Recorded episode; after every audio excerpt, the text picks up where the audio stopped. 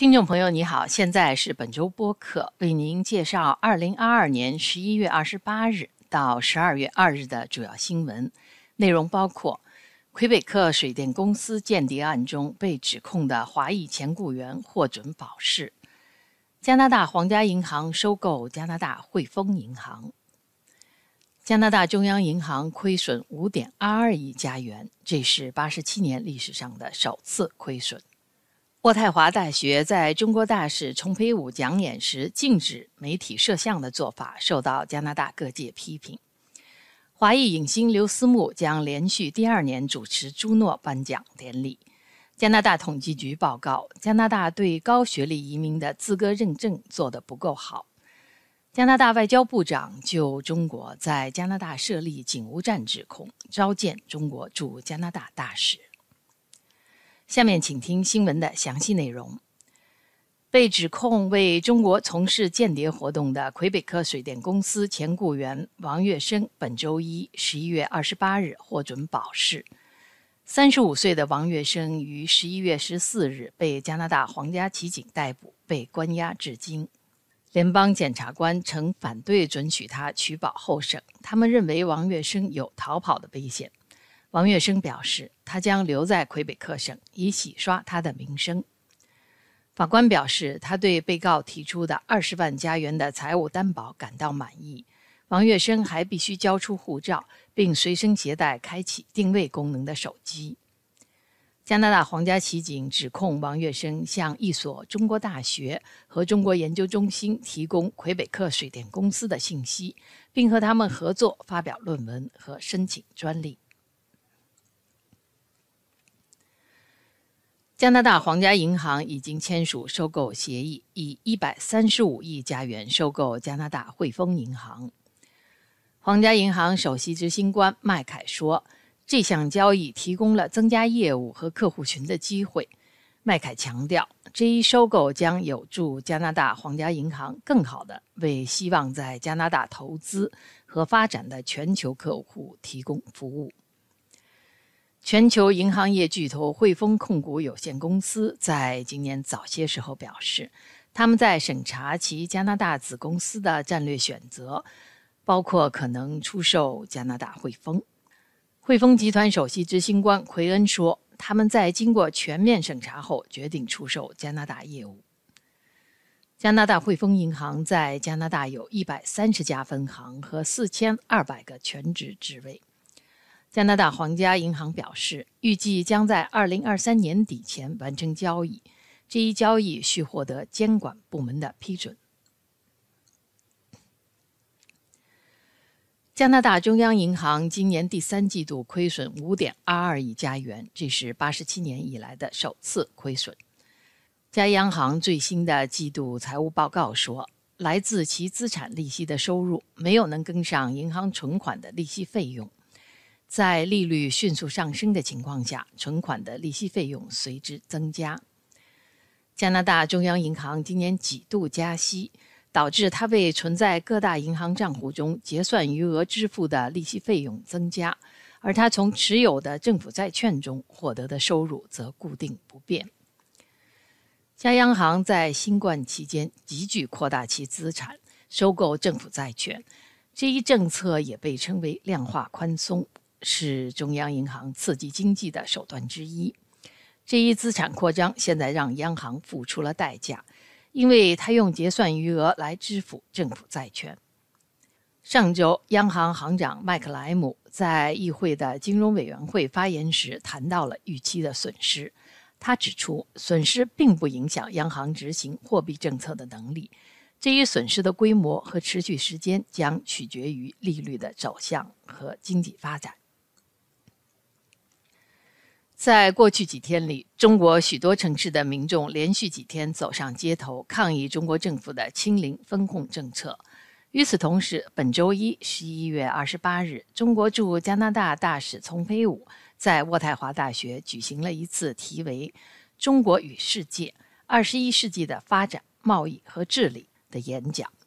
讲演开始前，来自媒体的记者们接到渥太华大学校方的通知，禁止摄像机进入会场。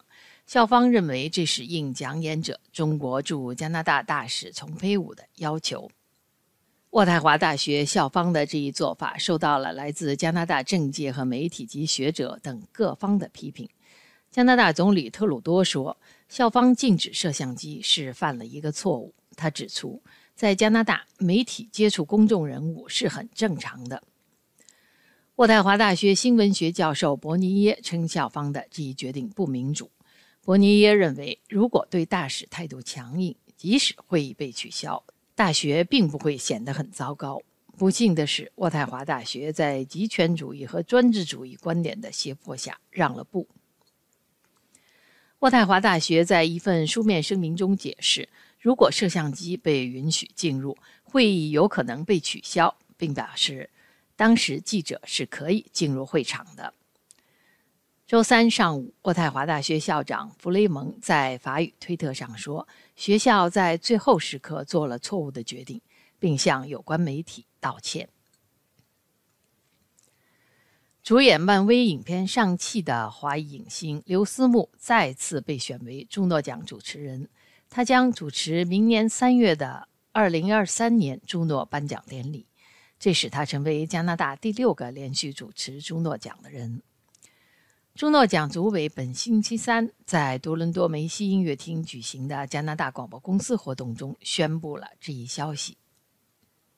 刘思慕主持的2022年朱诺奖受到广泛的好评。有评论家说，刘思慕帮助这个陷入困境的音乐颁奖节目恢复常态。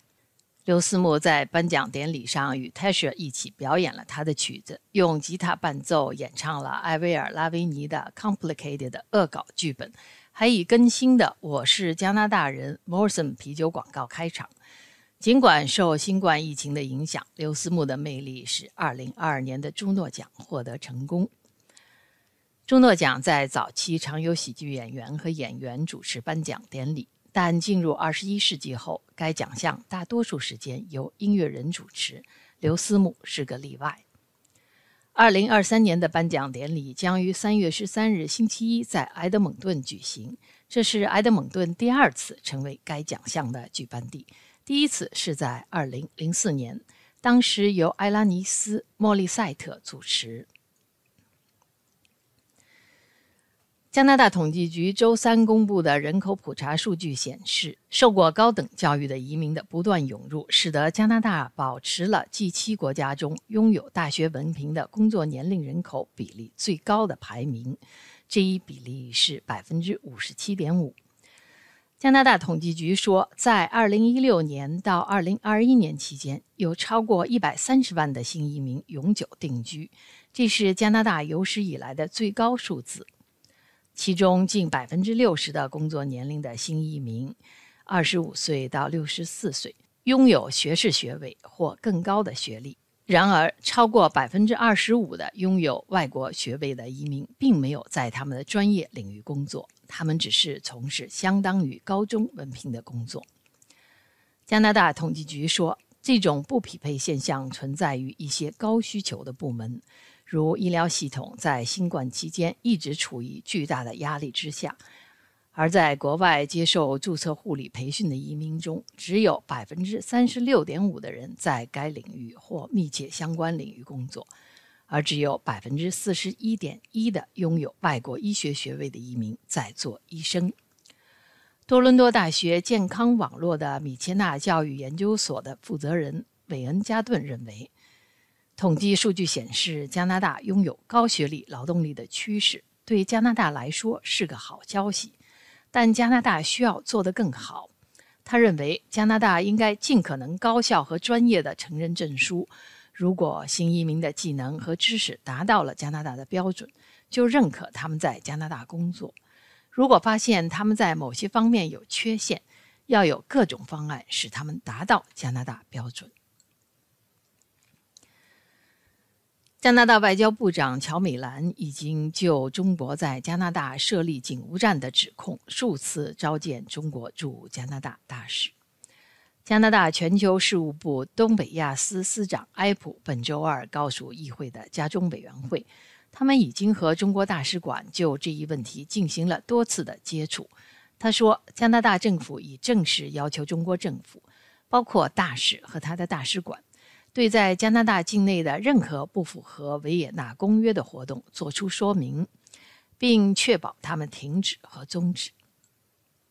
埃普还表示，加拿大全球事务部和外长乔美兰将根据中国对这些指控的反应做出决定，并与大使举行进一步的讨论。中国大使馆说，这些海外服务站的工作人员是志愿者，他们不是中国警察，不参与任何形式调查或相关活动。以上是本周主要新闻，谢谢您的收听。